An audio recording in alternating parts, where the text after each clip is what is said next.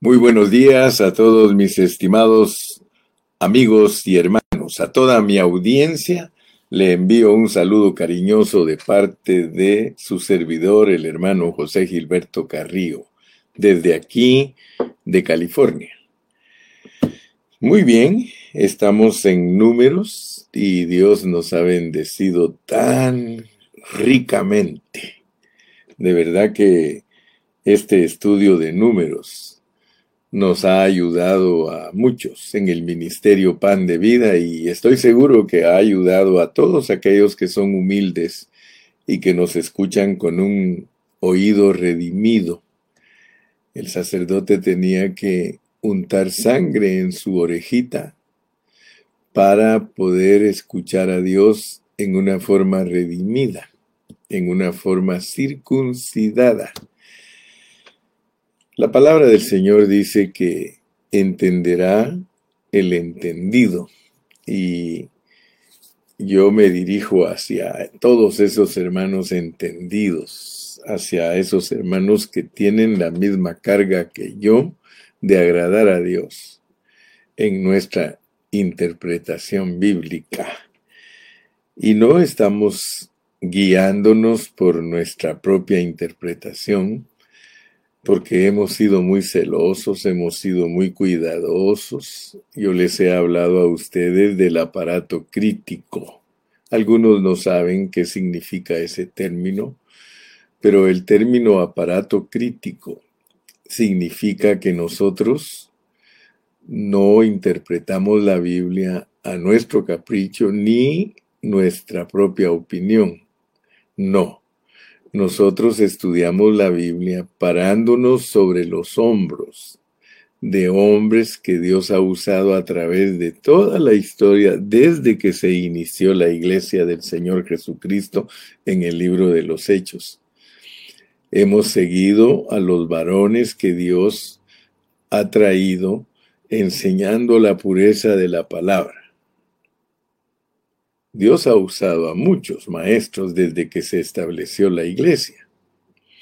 Ha usado a personas consagradas y les ha ido revelando poquito a poco, en una forma progresiva, su palabra, para que ellos puedan instruir a las generaciones que pertenecen a la iglesia del Señor. Y claro está que como hay dos árboles, está el árbol del conocimiento del bien y el mal, que es muerte, y está el árbol de la vida.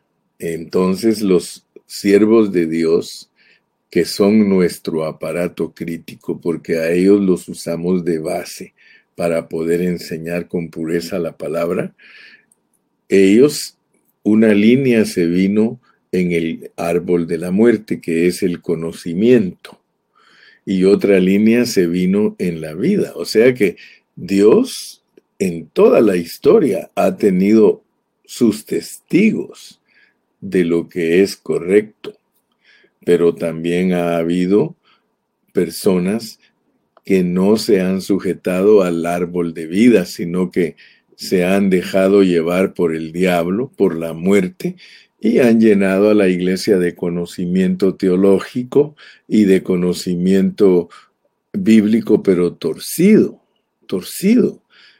Aún Pedro nos exhorta en su epístola, en una de sus epístolas, donde dice que el apóstol Pablo habla cosas que son difíciles de entender y que los indoctos e inconstantes tuercen.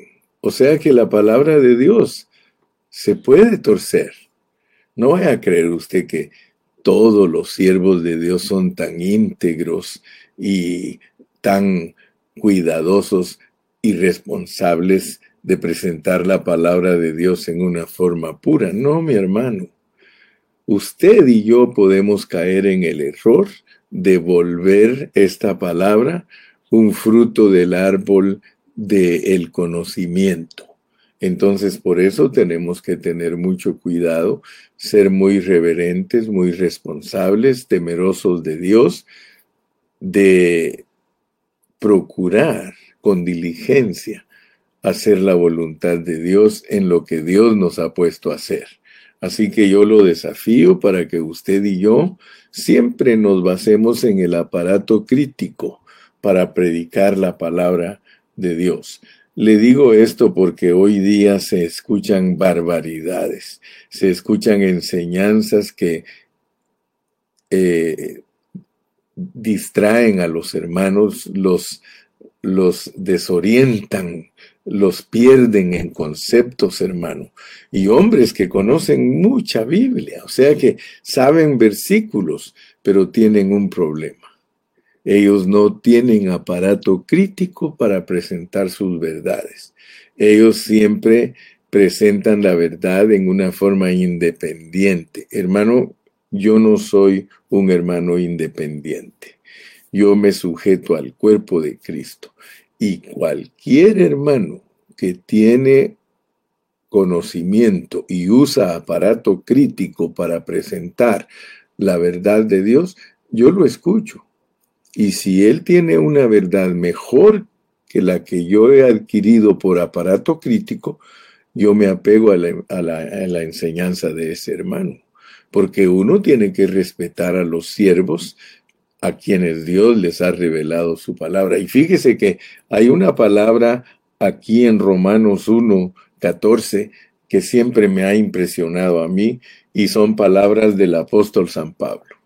El apóstol Pablo dice a griegos y a no griegos, a sabios y a no sabios, soy deudor. Y fíjese que ese versículo me ha resonado y resonado en la mente y yo le decía, Señor, ¿cómo puede uno ser deudor a gente tonta? Fíjese, fíjese que aquí dice a griegos y a no griegos, o sea, a gentiles y a no gentiles, o sea que a gentiles y a judíos, a sabios y a tontos. Fíjese, soy deudor. Yo les he enseñado a ustedes que la Biblia no es para debatir, la Biblia es para enseñar. Y gracias a Dios por los tontos, porque nosotros somos deudores a los tontos también, no solo a los sabios. Nosotros somos deudores a la gente tonta, a los predicadores falsos, a los predicadores desorientadores, somos deudores a ellos. ¿Por qué, hermano Carrillo? Porque ellos sirven para que nosotros nos demos cuenta cómo se predica mal el Evangelio. Fíjese que si no hubieran billetes falsos, usted no aprendería que hay billetes buenos. Los billetes falsos no son nuestra especialidad si somos eh, personas bancarias. El, el empleado del banco, su prioridad no es identificar billetes falsos. Él aprende a identificar los billetes buenos. Así cuando cae un billete falso en sus manos, inmediatamente lo identifica porque conoce el billete que no es falso. A todo empleado bancario lo entrenan para que conozca el verdadero billete, para que así cualquier billete falso que llegue a sus manos, inmediatamente con solo tocar el papel, ya sabe que es falso. Ya no digamos buscándole las características hacia la luz, donde tiene claves para saber cuál es el billete verdadero. Entonces, cuando Pablo dice que él es deudor aún a los no sabios, quiero entonces que sepas que nosotros no estamos aquí para discutir ni para pelear con los predicadores no sabios. Ellos solo sirven para que nosotros nos demos cuenta cuando alguien es falso y predica evangelio falso, evangelio mezclado, evangelio sin fundamento, evangelio sin didache, ¿ok? Pero somos deudores a ellos.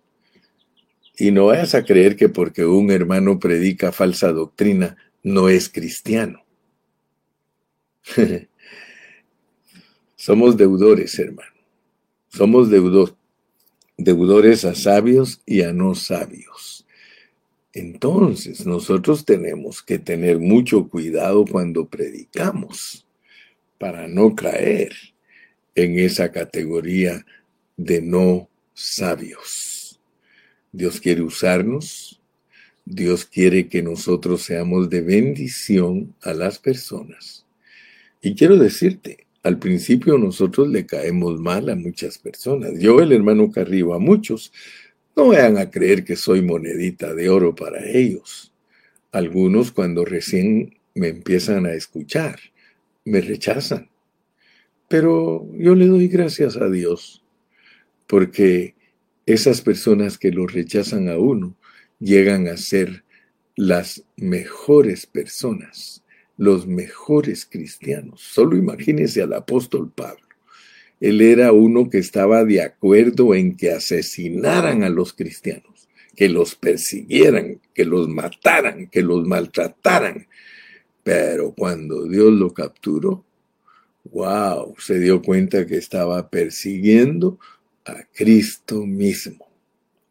Entonces, hermano, les hablo de todo esto, porque cuando nosotros enseñamos acerca del diezmo, muchos no van a estar de acuerdo.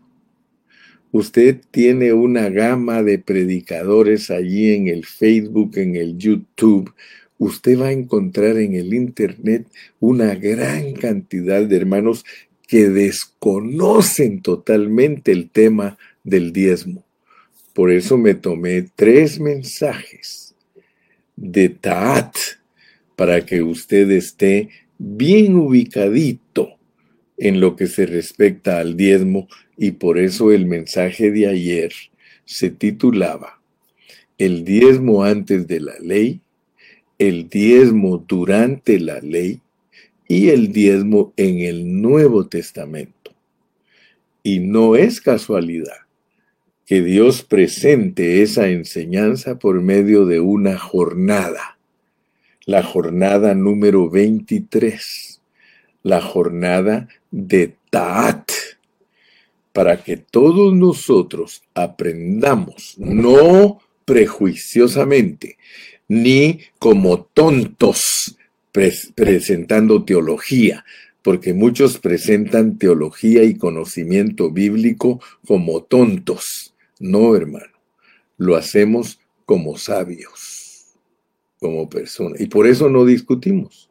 Por eso no peleamos. Mire, no se ponga a discutir ni a pelear con ninguna persona que se pone allí a comentar que los cristianos, que los pastores somos ladrones, que somos pícaros, que somos eh, mercantiles, hermano. Mire, eso que le resbale, hermano. Que le resbale. Usted tiene que ser una persona temerosa de Dios. Un temeroso de Dios no se expresa de esa manera de sus hermanos en Cristo. Escúchelo bien. Una persona temerosa de Dios no se expresa como muchos de esos charlatanes que tenemos hoy en día en el Facebook. Mire, Estoy hablando todo esto porque debemos estar tranquilos. Debemos presentar la pureza de la palabra de Dios.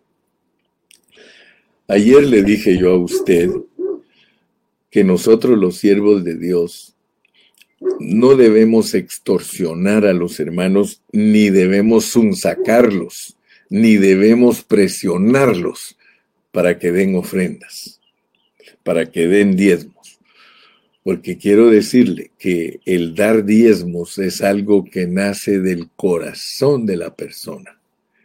Por eso usted ve que la mayoría de cristianos no tiene problemas de diezmar, la mayoría.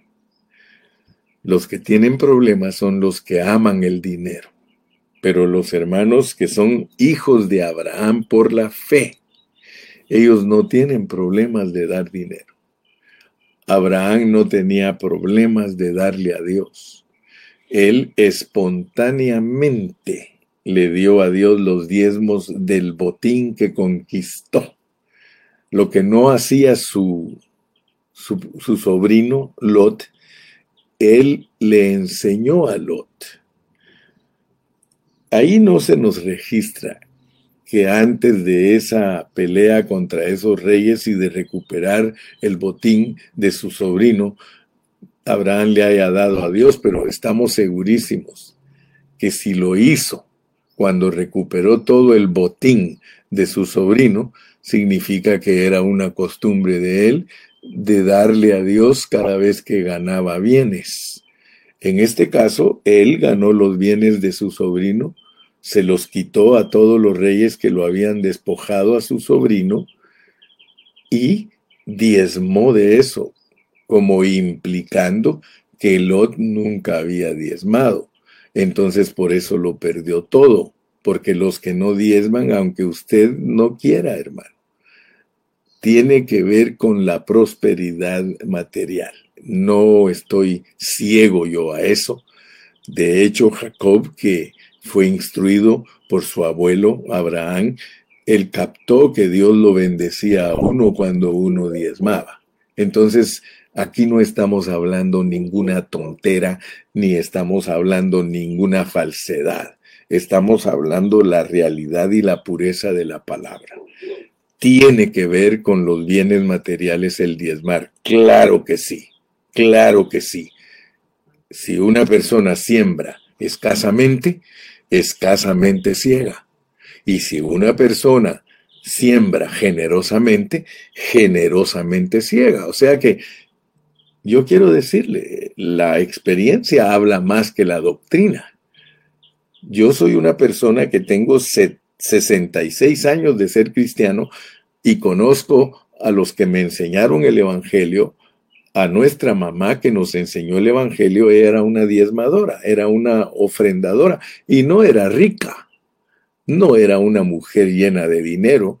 Ella aprendió a diezmar en medio de su pobreza, igual que la viuda que el Señor Jesucristo halagó porque dio sus dracmas. Todo lo que ella tenía se lo dio a Dios. Ok. Entonces estamos bien entendidos que así como la promesa que Dios le hizo a Abraham de que él iba a salvar a los gentiles, así como Dios le hizo la promesa a Abraham que no iba a ser por la ley que Dios los iba a salvar, sino por la promesa. Y la promesa está antes de la ley, por eso la promesa tiene más validez que la ley. La promesa la dio Dios porque él pre previno salvar a los gentiles, porque él no solo iba a ser Dios de los judíos, él iba a ser Dios de los gentiles también. Entonces, previendo Dios que iba a salvar a los gentiles, le dio la promesa a Abraham antes que fuera formado el pueblo de Israel. Por lo tanto, la promesa es superior a la ley, la gracia es superior a la ley. Dios no se basa para salvar a las personas en la ley, Él se basa en su promesa dada a Abraham que por fe serían salvas las personas. Ok. Entonces, lo mismo sucede con el diezmo. El diezmo no es de la ley. El diezmo lo adoptó Dios a su ley porque le gustó la manera en que lo hizo Abraham. Abraham lo hizo, espontáneamente porque le nació en su corazón. A Abraham le nacía en su corazón darle cosas eh, materiales a Dios, porque claramente la ley dice que darle cosas materiales a Dios es para aprender a tener temor de Dios, porque es una persona que demuestra que no depende de sus fuerzas, que no depende de sus riquezas, sino que depende de Dios. Y por eso se deja probar de Dios en sus bienes materiales. Hay personas que no tienen fe para eso. Hay personas que no, si, aún siendo hijos de Abraham en sus creencias espirituales para su salvación, no tienen la fe para creer que Dios los puede probar de sus bienes materiales. Y por eso dice la propia palabra de Dios dice que el amor al dinero es la raíz de todos los males. Entonces nosotros como cristianos tenemos que entender bien cómo es esto del diezmo, hermano. No es por extorsión ni por obligación. A Abraham no lo estaban obligando por medio de una ley para que él diera sus diezmos. No, él los dio voluntariamente. Y quiero decirle, ese es el verdadero diezmo del Nuevo Testamento, según el orden de Melquisedec. Algo como hizo Abraham espontáneo. De manera pues que Dios nos ayude y entendamos lo que quiere decir Taat. Los levitas representando el ministerio del cuerpo. Vuelvo a repetirlo, para que nunca se te olvide Taat. Solo estoy dando un pequeño repaso de lo que es Taat porque hoy vamos a entrar a Tara. Hoy vamos a entrar a la jornada número 24, que es Tara. Pero quiero que te quede bien marcado Taat. Taat es que los levitas representan el ministerio del cuerpo y reciben los diezmos en representación de Dios. Todos los levitas estaban autorizados de recibir del pueblo de Israel los diezmos. O sea que a Dios le gustó lo que hizo Abraham y lo impuso en la ley. Lo impuso. Se volvió una imposición. Le gustó a Dios. O sea que Dios dijo, eso que hizo Abraham los diezmos son míos. Abraham lo usó Dios para demostrar que el dinero que nosotros tenemos es de Dios. Por eso los salmistas podían decir, mío es el oro y la plata, dice el Señor. De Jehová es la tierra, su plenitud, el mundo y los que en él habitan. Mío es todo, dice el Señor. Míos son los primogénitos. Míos son los sacerdotes. Perdón, míos son los profetas. Ustedes son míos.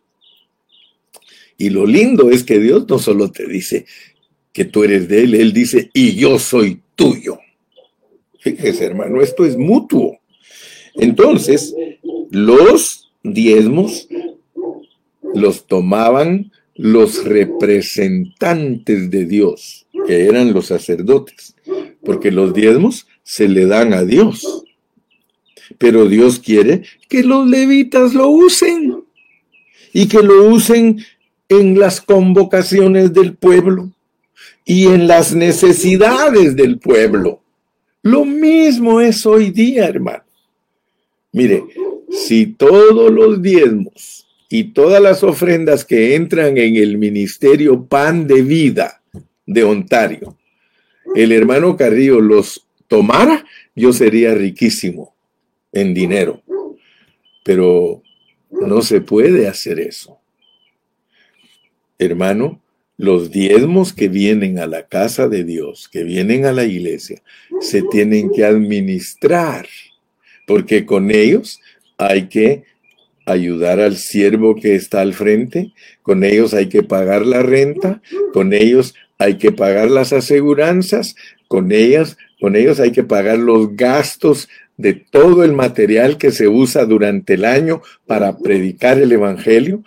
De ellos, hermano, se ayuda a los huérfanos, se ayuda a las viudas, se ayuda a los pobres, se ayuda a los extranjeros. Con ello aún se hacen fiestas para que todos nosotros comamos. Hay veces que se hace talento, pero otras veces se regala la comida. O sea que lo mismo que hacían los sacerdotes del Antiguo Testamento, lo hacemos los ancianos y los pastores del Nuevo Testamento. Lo mismo. Por eso solo tenemos que seguir las instrucciones porque Dios nos manda a que seamos cuidadosos de no enriquecernos con esas ofrendas y esos diezmos, porque no son para enriquecerse. Aún la ley de aquí de Estados Unidos y de cualquier país cuida a las iglesias por medio de las rentas internas, por medio del Ministerio de, Administración de Rentas, cuidan que las iglesias no se vayan los líderes a enriquecer y por eso a las iglesias aquí en Estados Unidos no las molestan ni las investigan, a menos que alguien de los miembros de la congregación se quejen de que el pastor se está enriqueciendo. Pero eso es lo mismo con los ministros en el servicio público. Si un ministro en el servicio público se empieza a enriquecer ilícitamente, pues lo tienen que juzgar y lo tienen que meter preso. Lo mismo se hace con un pastor que alguien se queja que se enriqueció. Y por eso los pastores tenemos que ser muy cuidadosos, porque hoy nos va a hablar a los pastores. Tara, usted se va a dar cuenta que Dios todavía no ha terminado de hablar. Él todavía sigue ora, él sigue hablando, sigue hablando. Dios termina de hablar una cosa hasta que la ha cubierto completamente. Hoy nos vamos a dar cuenta con Tara que el Señor sigue hablando. Entonces, hermano, yo espero que a usted y a mí nos quede totalmente claro lo que es Taat. Y con eso en mente y con ese trasfondo, entremos pues a Tara. Vamos a números 33, 27. Números 33, 27 dice, salieron de Taat. O sea que ya dice Dios, basta pues, ok, ya, ya entendieron lo que es Taat, ok, vámonos a Tara. Salieron de Taat y acamparon en Tara. Vamos a acampar por un ratito en Tara. Gloria a Dios. Muy bien, entonces ahora vamos a números 33, 27, le dije salieron de Taat y acamparon en Tara. En esa serie de jornadas que estuvieron dando alrededor del monte de Seir, ¿se acuerda usted que estamos hablando que estamos en el monte de Seir y en el en Deuteronomio 2 y versículo 1 es donde se nos dice que hubo una larga serie de jornadas alrededor del monte de Seir. Yo le estuve explicando a usted que Seir era toda la cordillera. O sea, estamos hablando de una cordillera, es una montaña larguísima, larguísima. Y el pueblo de Israel estuvo allí, dice la segunda parte del versículo 1 de Deuteronomio 2, usted lo puede leer, dice, y rodeamos el monte de Seir por mucho tiempo. Ya le expliqué yo a usted que en ese monte de Seir estuvieron dando vueltas los israelitas por 38 años. 38 años. Fíjese. Y rodeamos el monte de Seir por mucho tiempo. Entre las jornadas que se dieron alrededor del monte de Seir está también esta de Tara. Según la secuencia que venimos trayendo, Tara corresponde a números 18 del 25 al 32. Y vamos a leerlo. Vamos a leer eh, números 18 del 25 al 32 para familiarizarnos con Tara. Números 18 del 25 al 32 y con eso vamos a familiarizarnos con Tara. Dice en el versículo 25, y habló Jehová a Moisés diciendo, ¿se dio cuenta usted que en las jornadas anteriores veníamos diciendo que Dios le hablaba a Moisés? Dios le hablaba a Moisés. De repente descubrimos que Dios le hablaba a Aarón. Y en estas jornadas que estamos estudiando ahorita, tenemos versículos que ahorita más adelantito después de leer se los voy a marcar para que usted se dé cuenta que Dios tres veces dice que habló a Aarón y luego habló a Aarón y luego habló a Aarón aquí en el capítulo 18. Pero antes de cerrar el capítulo 18, otra vez el Señor se vuelve a Moisés y vamos a ver qué significa eso. Dice, y habló Jehová a Moisés diciendo,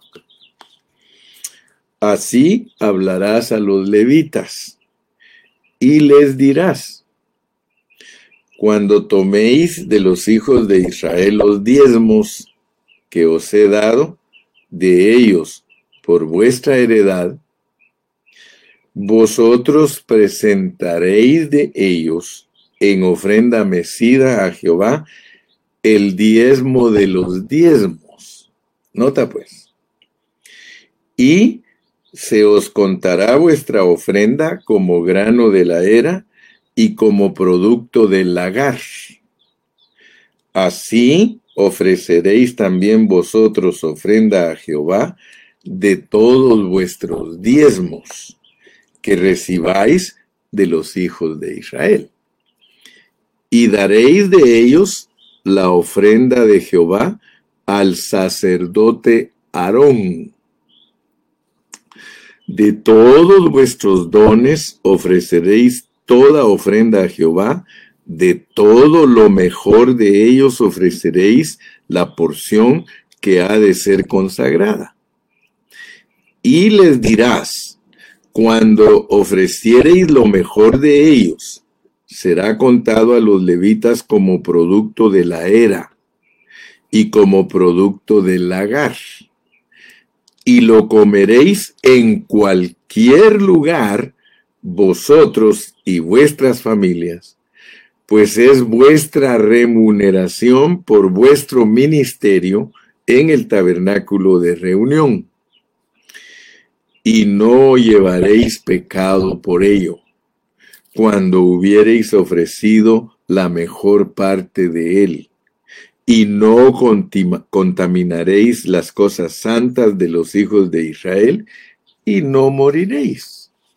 Esto, hermano, nos debe de llamar la atención, porque los sacerdotes regulares, levitas, cuando ellos recibían los diezmos, Dios decidía el lugar donde deberían de comerlos y donde deberían de gastarlos.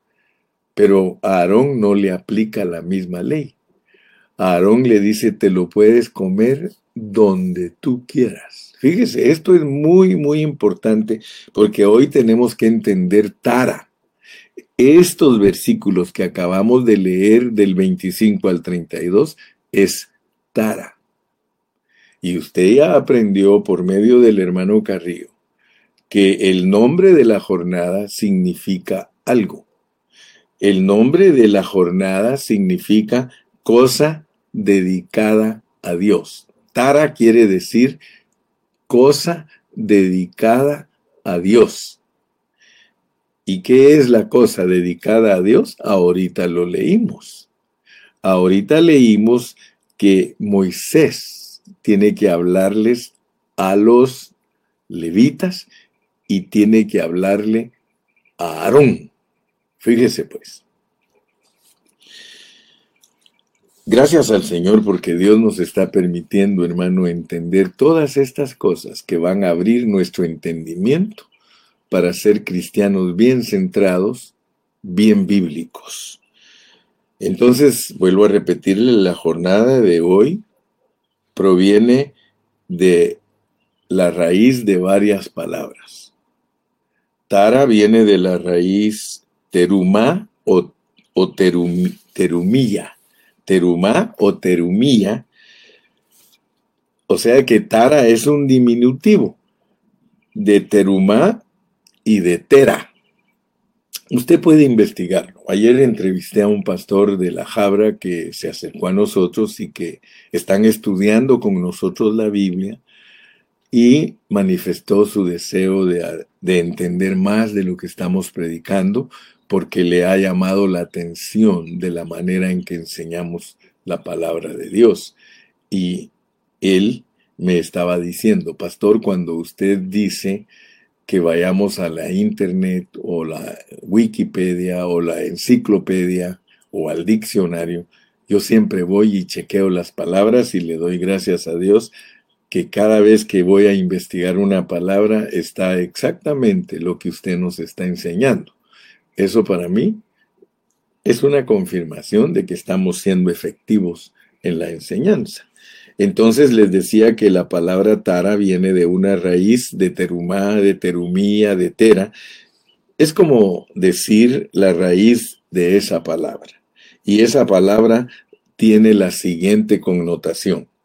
Fíjese pues lo que significa tara. Significa porción, significa tributo, significa cosa dedicada a Dios, incluso a veces en otros contextos significa impuesto. Y esto me hace recordar el incidente de cuando le preguntaron a Pedro, le dijeron, ¿y tu maestro, tu maestro paga el tara, el impuesto, y el impuesto del templo? Y, él dijo, eh, sí, se recuerdan, ¿verdad? Que al leer en los evangelios, a Pedro le preguntaron que si Cristo pagaba diezmo, porque si la palabra eh, tara es cosa dedicada a Dios, ya lo leímos en Deuteronomio y en números, que el diezmo era una ofrenda dedicada a Dios. Y entonces ya vieron que Pedro contestó que, que sí, que Jesús pagaba y tuvo que reprenderlo el Señor Jesús porque le dijo, y ahorita vamos a encontrar esa historia aquí en Tara, porque ustedes se van a dar cuenta que el pueblo de Dios le da diezmos a los levitas y los levitas le dan diezmo a Aarón. Fíjese pues. Entonces nosotros tenemos que entender el mensaje bíblico, cómo funcionan los diezmos. El Señor Jesucristo le dijo a Pedro, para que no haya escándalo, para que no se pongan a criticar. Dijo, vete allá a pescar, vas a agarrar un pez y de la boca de él vas a sacar los diezmos tuyos y los diezmos míos y págales. Estoy hablando de esto, hermano, porque usted tiene que investigar estas palabras que le estoy dando. Le estoy dando teruma y le estoy dando turamía y le estoy dando tera que quiere decir que es la raíz de la palabra tara, y la palabra tara significa porción, significa tributo, significa cosa dedicada a Dios, incluso a veces en otros contextos significa impuesto. Y usted sabe que estoy hablando del impuesto del templo que le dijeron a Pedro que si Jesús lo pagaba. Y él dijo que sí. Y lo reprendió a Pedro porque le dijo, Pedro, ¿a quiénes se les cobra el impuesto? ¿A quiénes se les cobra el diezmo? Fíjese, le dijo. dijo, ¿a los ciudadanos o al rey? No, pues a los ciudadanos. Bueno, le dijo, entonces, ¿por qué les dijiste que yo pago? Pero noten pues que está dando un precedente, está dando una enseñanza, que el Señor le demostró a Pedro que él no tenía problemas que él podía actuar como Moisés, pero era Dios. Podía eh, actuar como Moisés, pero él era Aarón. Aarón en este caso representa a Dios. Si los diezmos de diezmos hay que dárselos a Aarón, Aarón es un representante de Dios, pero no hay registros de que Aarón, no hay registros de que Aarón eh, tenga que darle diezmos de diezmos de diezmos a alguien más sino que todo desemboca en Dios. Aarón en este caso, a él llegan a desembocar los diezmos de diezmos. Ya no nos enseñan otra enseñanza de que hay que dar diezmos de diezmos de diezmos. No. Entonces es muy significativo. Y gracias a Dios que ahorita lo estuvimos leyendo en números 18 del 25 al 32 y todo esto es muy significativo porque precisamente habla de la porción o la, consagración que hacen los levitas. Hasta aquí, escúchenme bien por favor, hasta aquí, hasta donde vamos hoy, se había visto lo relativo al origen del sacerdocio. Se había visto también lo relativo a la responsabilidad del sacerdocio, pero también se había visto lo relativo al derecho del sacerdocio. Pero Dios tiene algo más que decirnos. ¿Sí? El asunto no termina con el derecho del sacerdocio. Es muy interesante que Dios no quiera que las cosas terminen ahí. Porque el sacerdocio no es donde terminan las cosas. Entonces Dios habla algunas cosas acá y quiero llamar la atención. Ya desde el primer verso correspondiente a esta jornada de Tara, el verso 25, lo que leímos. Fíjense, notemos que los versículos anteriores del capítulo 18, cuando se dio lo relativo a Arada, dice el 18.1, fíjense pues, ¿se recuerdan cuando estudiamos Arada? Porque aquí en el capítulo 18 tenemos a Arada, tenemos a Macelot, tenemos a Taat y tenemos a Tara. Solo miren pues, aquí en el 18 hay cuatro jornadas. La de Arada del 1 al 7, la de Macelot del 8 al 19, la de Taat y de Tara del versículo 20 hasta el 32. Entonces, quiero que ustedes se den cuenta, pues, en el 18.1 dice, Jehová dijo a Aarón, Dios le reveló a Aarón la responsabilidad del sacerdocio. Del versículo 8 en adelante, cuando vimos lo relativo a Maselot, dice, dijo más, dijo más Jehová a Aarón. Se trata de una revelación posterior, o sea, adicional. Luego dice en el versículo 20, relativo a Taat, que fue lo que vimos ayer, terminamos de verlo ayer y un poquito ahorita en la mañana, y Jehová dijo a Aarón, pero ahora les llamo la atención en este sentido que Dios se vuelve a Moisés. Ahora Dios, si ustedes se dieron cuenta en el versículo número 25, y habló Jehová a Moisés diciendo. Ahora, ¿por qué? ¿Por qué cambia Dios de Aarón a Moisés? Y quiero que lo noten, por favor. Quiero que noten. Porque va a hablar algo que los levitas le deben dar a Aarón. Y no estaría bien, hermanos, que Aarón lo pidiera para sí mismo. Entonces vamos a entender, pues, vamos a entender. Porque hoy día operamos en cierta manera operamos en cierta manera, ya que Dios nos ha puesto como sus servidores. Pero yo le doy consejos no solo a los hermanos del Ministerio Pan de Vida, sino a cualquier hermano que se acerque a escucharnos, porque algunos hermanos no hacen bien las cosas aunque no trabajan con nosotros. Si algunos que trabajan con nosotros no las hacen bien, mucho menos las están haciendo los que no trabajan con nosotros. Pero nosotros tenemos que tener cuidado cuando enseñamos porque tenemos que ser un ministerio que represente a Dios y no al hombre. Entonces, nosotros sabemos que hay apóstoles en este tiempo. Nosotros sabemos que hay profetas. Nosotros sabemos que hay evangelistas. Nosotros sabemos que hay pastores y maestros. Y sabemos que todos los cristianos son sacerdotes.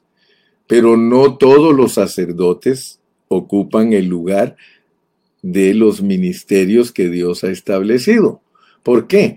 porque para tomar la responsabilidad de apóstol, de profeta, de evangelista, de pastor y maestro, tienen que tener un llamado de Dios. No cualquier persona se puede poner de pastor y cualquier persona que se pone ella por sí misma, tarde o temprano lo vamos a ver fracasar. Lo de Dios nunca fracasa Tú eres sacerdote eterno según el orden de Melquisedec. Por eso he tenido mucho cuidado cuando enseño la palabra. No estamos por la organización humana de que hoy elegimos a uno para esto o mañana elegimos a otro. No, hermano. Nosotros solo por razones de vía legal de tener papeles con un gobierno humano es que nosotros trabajamos en una manera organizacional, pero no delante de Dios. Delante de Dios trabajamos como un organismo, como un cuerpo vivo, como un cuerpo que produce sus cosas. Entonces es muy importante que usted me ponga atención para que podamos hacer o hagamos las cosas como Dios lo manda. Entonces yo quiero que usted se dé cuenta que cuando nosotros somos usados en los ministerios primarios, porque no debemos de estar confundidos, debemos de saber que a unos constituyó Dios apóstoles, a otros profetas, a otros evangelistas, a otros pastores y maestros. Pero eso es una gran responsabilidad y debemos tener cuidado cómo hacemos, porque ninguno de nosotros que Dios nos permite que nos acepten como cobertura, porque Dios nos ha permitido tener privilegios como siervos de Dios y muchos hermanos nos respetan como cobertura. Pero noten que el hermano Carrillo no puede ponerse a pedir dinero directamente para él. Es incorrecto que un hermano líder se ponga a pedir dinero para él. Ahora, pero noten pues cómo está la enseñanza. La enseñanza no es que un siervo de Dios no tiene derecho a comer y a beber. La enseñanza no es que el siervo de Dios no tiene derecho a vivir del Evangelio. Esa no es la enseñanza. La enseñanza correcta es que todo siervo de Dios es digno de su salario. Ahora noten pues, pero no lo podemos pedir directamente. Por eso Dios se cambia de Aarón a Moisés.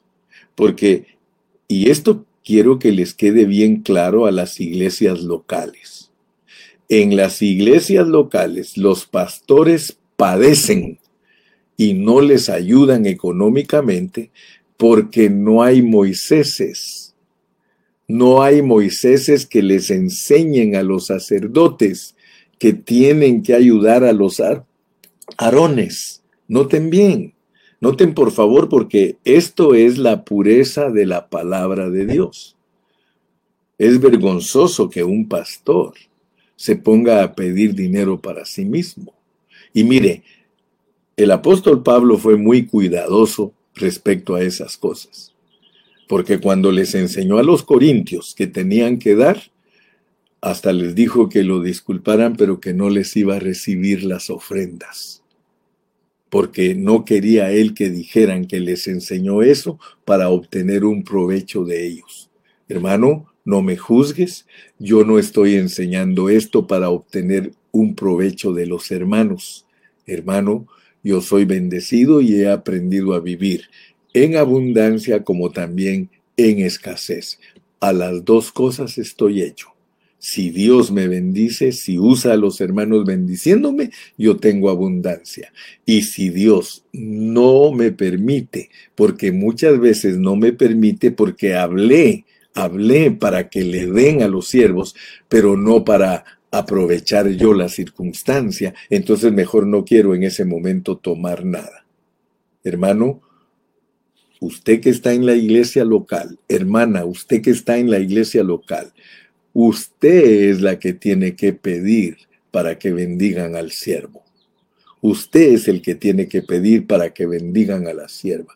Yo le doy gracias a Dios, hermano, porque en estos 43 años de ministerio que Dios me ha preparado y que Dios me ha permitido participar, yo le puedo decir a usted, los escuderos, los hermanos que lo aman a uno, ellos se encargan de que uno reciba el suplir del olor fragante. No tenemos necesidad nosotros de andar pidiendo nada, hermano. Entonces ahora aquí Dios le habla a Moisés.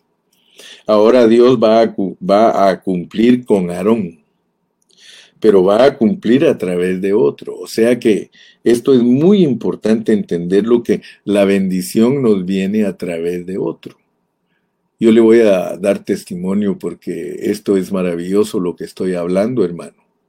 Es maravilloso lo que estoy hablando. Fíjese que eh, eh, había un hermano, mi hermano en la carne, mi hermano Mario Brand, ya está con Cristo. Él todo el tiempo, y lo doy como testimonio, no me quiero aprovechar de nadie, porque ya usted conoce mi actitud y usted sabe cómo soy yo respecto a ese tema.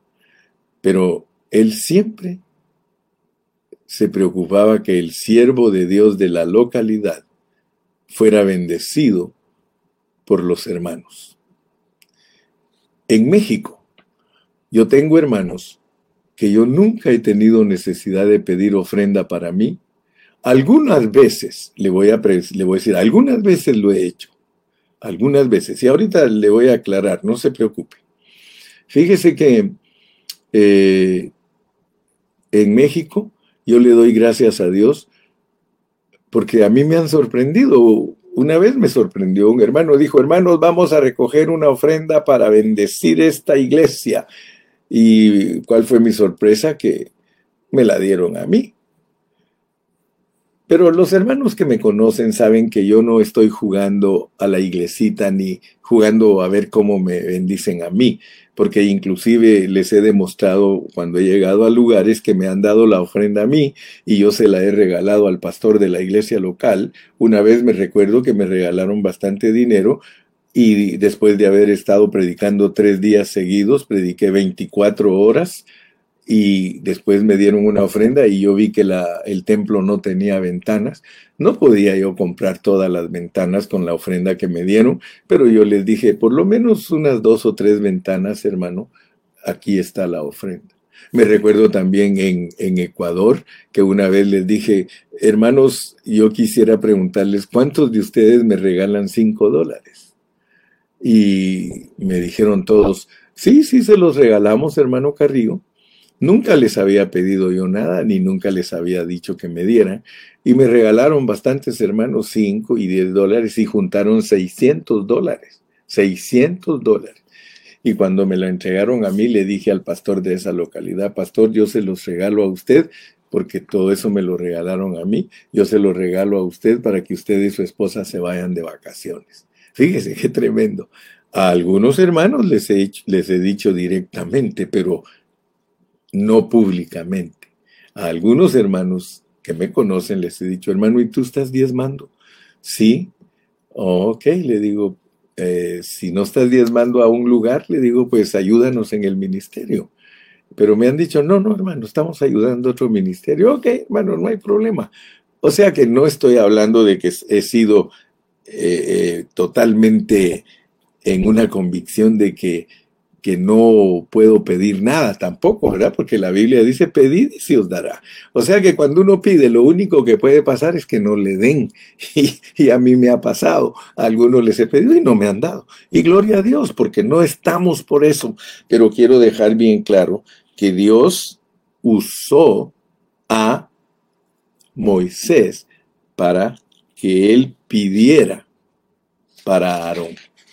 Entonces, que esto quede sentado en nuestro ministerio, que, que ningún siervo pueda pedir directamente en público cómo ser bendecido, sino que otros pidan por él, que otros lo bendigan, que otros tengan un corazón para bendecir a los siervos, porque todos los siervos tienen ese derecho. Y como no estamos por eliminar el derecho, algunos quieren eliminar ese derecho, y por eso les dije al principio que hay hermanos tontos que quieren eliminar ese derecho. Es un tonto el que quiere eliminarlo cuando Dios lo ha establecido y que Pablo dice que es un derecho. Él, dice que él nunca abusó de su derecho. Abusar del derecho es extorsionar a los hermanos, obligarlos a que nos den, presionarlos a que nos den. Eso es, hermano, eh, legalismo, eso es eh, incorrecto. Entonces vamos a hablar un poquito más. Eh, nos basamos en la palabra de Dios para este principio, para este principio. Dice aquí Proverbios 27.2, alábete, alábete el extraño y no tu propia boca, el ajeno y no los labios tuyos. O sea que en todo esto, hermano, tenemos que dejar que los hermanos pidan por nosotros. Pero vuelvo a repetir, esto no es una maña ni artimaña. El decir que los hermanos pidan por nosotros no lo estoy diciendo por mí, sino por sus pastores. Ustedes en las localidades, en todas partes del mundo donde Dios nos permite trabajar con ustedes, ustedes cuiden de su pastor. Ustedes vean qué necesidad tiene su pastor. Hace poquito hablaba con un pastor que me dijo, pastor, no estoy trabajando, no tengo dinero ni para la gasolina para ir a hacer unas diligencias de la iglesia. Y al rato yo estuve hablando con una hermana que, que es oveja de él y le digo, hermana, ¿qué pasó? ¿Qué pasó que no cuidan al siervo? ¿Qué pasó que no ayudan al siervo? Aleluya. Sí. Gloria al nombre de Jesús. Me gusta cómo pone la hermana Livier. Tengamos el privilegio de pedir y dar por nuestros maestros y pastores. Sí, pero ustedes son los que tienen que pedir. Y entonces ustedes bendicen a su pastor, bendicen a sus siervos, y sus siervos no andan ahí mediocres y, y deseando tener algo para comer o para vivir. Ahora, como ya les dije, pues que en la Biblia está que nosotros no nos alabemos nosotros mismos, sino que sean otros los labios que nos alaben. No pidamos nada nosotros para nosotros pero los demás deben de saber, de saber que hay que pedir por ellos. Porque muchos hermanos ah, se gozan cuando dicen, qué bueno que los pastores no pueden pedir directamente porque la Biblia no se los autoriza, qué bueno que no nos pueden extorsionar, qué bueno que no nos pueden obligar, hermano, y te vuelves un irresponsable, te vuelves alguien que ni siquiera te importa la obra del Señor, te vuelves una persona simple, sin un corazón por los siervos de Dios. Yo soy una persona que me encanta bendecir a los siervos de Dios, hermano. Me encanta, mire, si a mí me da gusto es darle una ofrenda al pastor de un pueblo, al pastor de una ciudad, al pastor de un ejido, al pastor de una aldea. Oh, mi hermano, para mí es un deleite, porque vamos a estudiar mañana. Mañana vamos a seguir con Tara, porque este mensaje no se puede cubrir con una sola hora. Mañana vamos a continuar con Tara y vamos a empezar hablando de la legítima motivación del verdadero profeta. La legítima motivación del verdadero profeta. O sea que hay, debe de haber una legítima motivación si somos verdaderos profetas. ¿Sí? Así que mañana, si Dios, perdón, el, el viernes, si Dios quiere, en la localidad seguiré vamos a seguir eh, eh, lo que es Tara. Tara. Tara, recuérdate, Tara quiere decir cosa dedicada a Dios, impuesto, quiere decir tributo, quiere decir diezmo. Así que estamos hablando todavía de un complemento, pero ahora ustedes se dieron cuenta que quiere tratar con, con los, los profetas con los predicadores, porque debe de haber una legítima motivación en nosotros de lo que estamos haciendo. Que Dios te bendiga, que Dios te guarde, despídete. Me dio gusto verte, comparte tu página, envíasela a tus amigos para que tus amigos también sean instruidos en la palabra de Dios. Yo te digo, hasta el viernes.